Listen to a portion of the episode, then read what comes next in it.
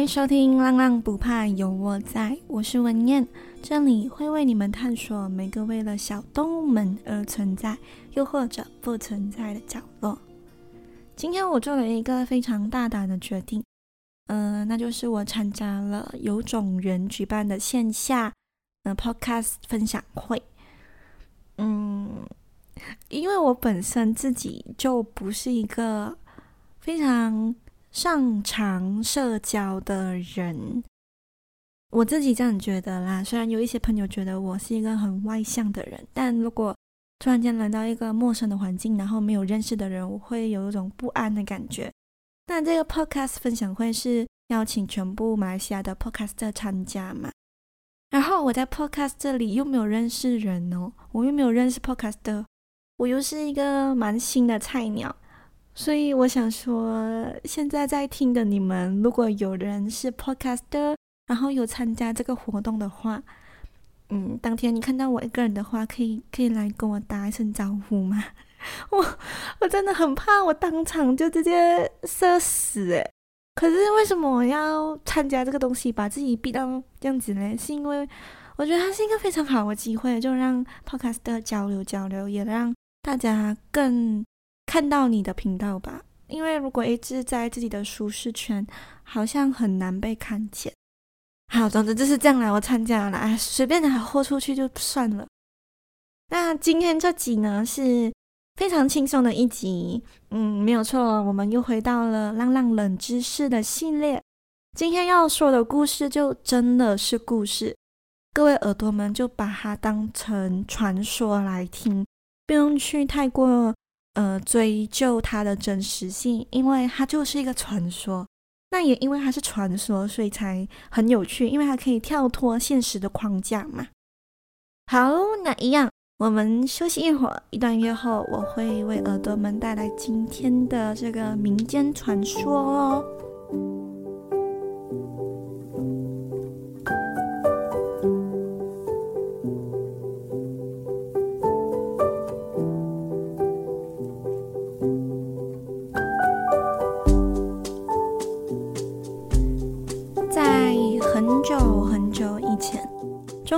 间相传着这样的一个说法：不论是流浪猫或者是家猫，死后都不能土埋。如果你把死后的猫咪埋在土里，它就会复活。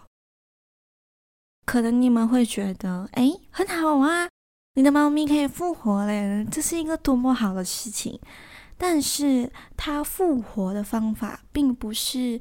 用原本的身体复活，它会附身在一个植物。至于这是什么植物呢？待会我会会耳朵们来揭晓一下这个植物。相传在很久以前，猫和老虎都各自有看家的本领，就是猫跟老虎它们各自都有各自的厉害的一些点。那两人呢就决定，哎，不然我们摸个手，互相学习一下，这样子你就可以学到我的技能，我又可以学到你的本领，何乐而不为呢？但是呢，老虎知道猫咪是一个非常狡猾的动物，它怕自己被骗，所以就提议：好，我可以跟你互相学习，但是条件是你需要找一个担保人出来，这样如果发生什么事情了，我就找那个担保人算账。那猫咪就答应了。于是呢，隔天猫咪带了一只狗来，然后跟老虎说：“那这个狗就是我的担保人呐。”那老虎就看到，哎，这次这个猫很像很认真哦，所以就决定跟猫咪合作，互相交换学习。但是，但是结果老虎还是被骗了。首先，老虎先把自己会的东西先教了猫咪，但猫咪学会了过后就。咻的一声，跑到了树上。那大家都知道，老虎是不会爬树的。而且这时，老虎已经把它全部会的东西都交给猫咪了，但它没有从猫咪那边学到任何一点东西。所以老虎就非常不爽，他就北宋，他就讲：“哇，这个猫真的是很狡猾，可是它爬不到树。”但因为他很生气嘛，他就转个头看见那个担保人就是那只狗，于是他就找这个担保人算账。这时老虎就狠狠地往狗的方向扑了过去，那狗就把自己呢隐藏在一个仙草里，逃过了一劫。仙草是什么呢？我上网找了一下资料，它就是一堆草，因为仙草它的翻译是这样的，它是精修版的细草。然后我打开图片看，啊，没有错，它就是一堆草。所以呢，狗就在这个草堆里面呢隐身，那老虎找不到，然后就很气扑扑的回去了。那因为这仙草它救了狗一命嘛，狗就说：“我愿意死后化为水，灌溉仙草，就是一个报恩的故事。”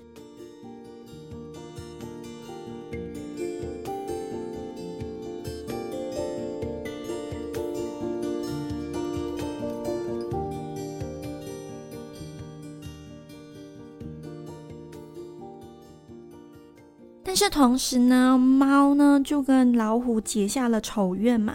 虽然猫从老虎那里学到了很多技能，但它非常的怕死，所以它就躲在树上不敢下来。因此，民间呢就流传着“死猫挂树头，死狗弃水流”这样的一个说法。嗯，简单来讲，就是猫死后你要把它挂在树上，那狗死后你要把它。当做水一样从河边这样子流到土里，这是这句话的呃民间传说。那么我们刚刚有说到，如果我们把猫埋在土里，猫就会重生。可是它重生又不是用自己原本的身体，而是附身在一个植物。这个植物呢是熊猫非常喜欢吃的，那就是竹子。相传。猫如果被埋在土里，它就会沿着竹子复活，竹子呢就会跟着猫的灵魂越长越高。这个说法并不是无端端冒出来的哦，是有一本书叫做《屁呀》，里面有记载。这个“屁呀”又是什么呢？“屁呀”它是宋代学者陆田所写的一本书，这本书主要记载。呃，任何关于动植物的一些研究，它也被列为北宋的词典，总共有二十卷。在这本书里面，就有提到关于猫死后不能埋在土里的一段话。正文是这样说的：猫死不埋于土，挂于树上。薄荷醉猫、死猫饮竹之类，皆世俗常知。翻译成我们的白话文，就是说，猫死后，我们不能把它埋在土地，而是要挂在树上。薄荷醉猫的意思就是，嗯，薄荷草大家应该都知道吧，就是猫草。猫草会让猫变得很兴奋，会把那个猫灌醉，就很像看到它，像醉醉这样。那死掉的猫呢，就会引来竹子。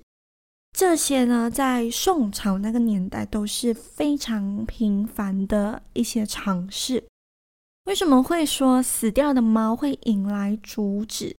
是因为，嗯、当代的人相信，如果猫死后埋在土中，附近有竹子的话，那个竹子呢，就会往死猫的方向慢慢的延伸。那当代呢，也有流传一个非常可爱的说法，就是有一些贼，他们因为想要偷竹，因为想要砍那些竹子，但他们做的方法不是翻墙去偷竹子，而是把死猫埋在自己可以呃去到的范围，然后他就等那个竹子自己慢慢从死猫的方向延伸过来。所以啊，这是宋代那里传下来的。也就是为什么猫死了不能埋在地下的民间传说。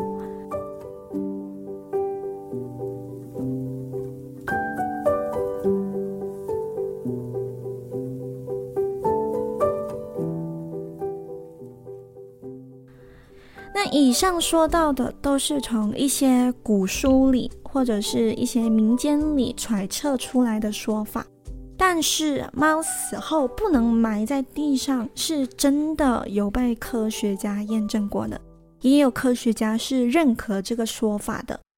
我们的猫咪如果死了，你把它埋在地上的话，那你不是专业人士，可能就埋得比较浅。那因为动物它有呃把东西挖出来的这个习惯嘛，所以当动物嗅到土地里有散发出一些血腥味或者一些腐蚀的味道，它们就会把它挖出来吃掉。所以你的猫死后如果埋在地上，就会被野生动物吃掉。我觉得。没有人应该会想要自己的猫死后还没有全尸吧？那另一个说法就是因为猫的这个尸体啊有很多细菌，然后会有传染病，所以如果你的猫埋在土地里，也会影响到附近的野生动物。所以呢，如果你真的要处理猫咪的尸体，真的要有一个仪式的话，就建议大家可以火化。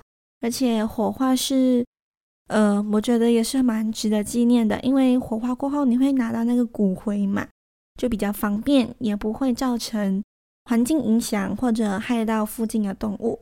那除了火化呢，你也可以选择在一些比较偏僻的地方，然后挖一个比较深的坑，再进行，呃，把猫咪埋进去的这个动作。嗯，这样的话，你可以减少环境的污染，而且也不会被其他动物给拖出来。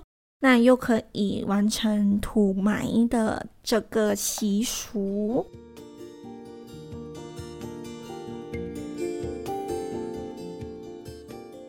好，以上就是今天的故事分享。那没有错啦，就是今天这集是真的有一点短，因为我想要偷懒一下。也顺便分享一下一些比较有趣的东西，比较跳脱现实框架的冷知识。那如果你听不够的话，你就听两遍哦。那两遍听不够就听三遍喽。再听不够的话，你就从第一集重听。总之就是，嗯、我就是想要偷懒一下啦。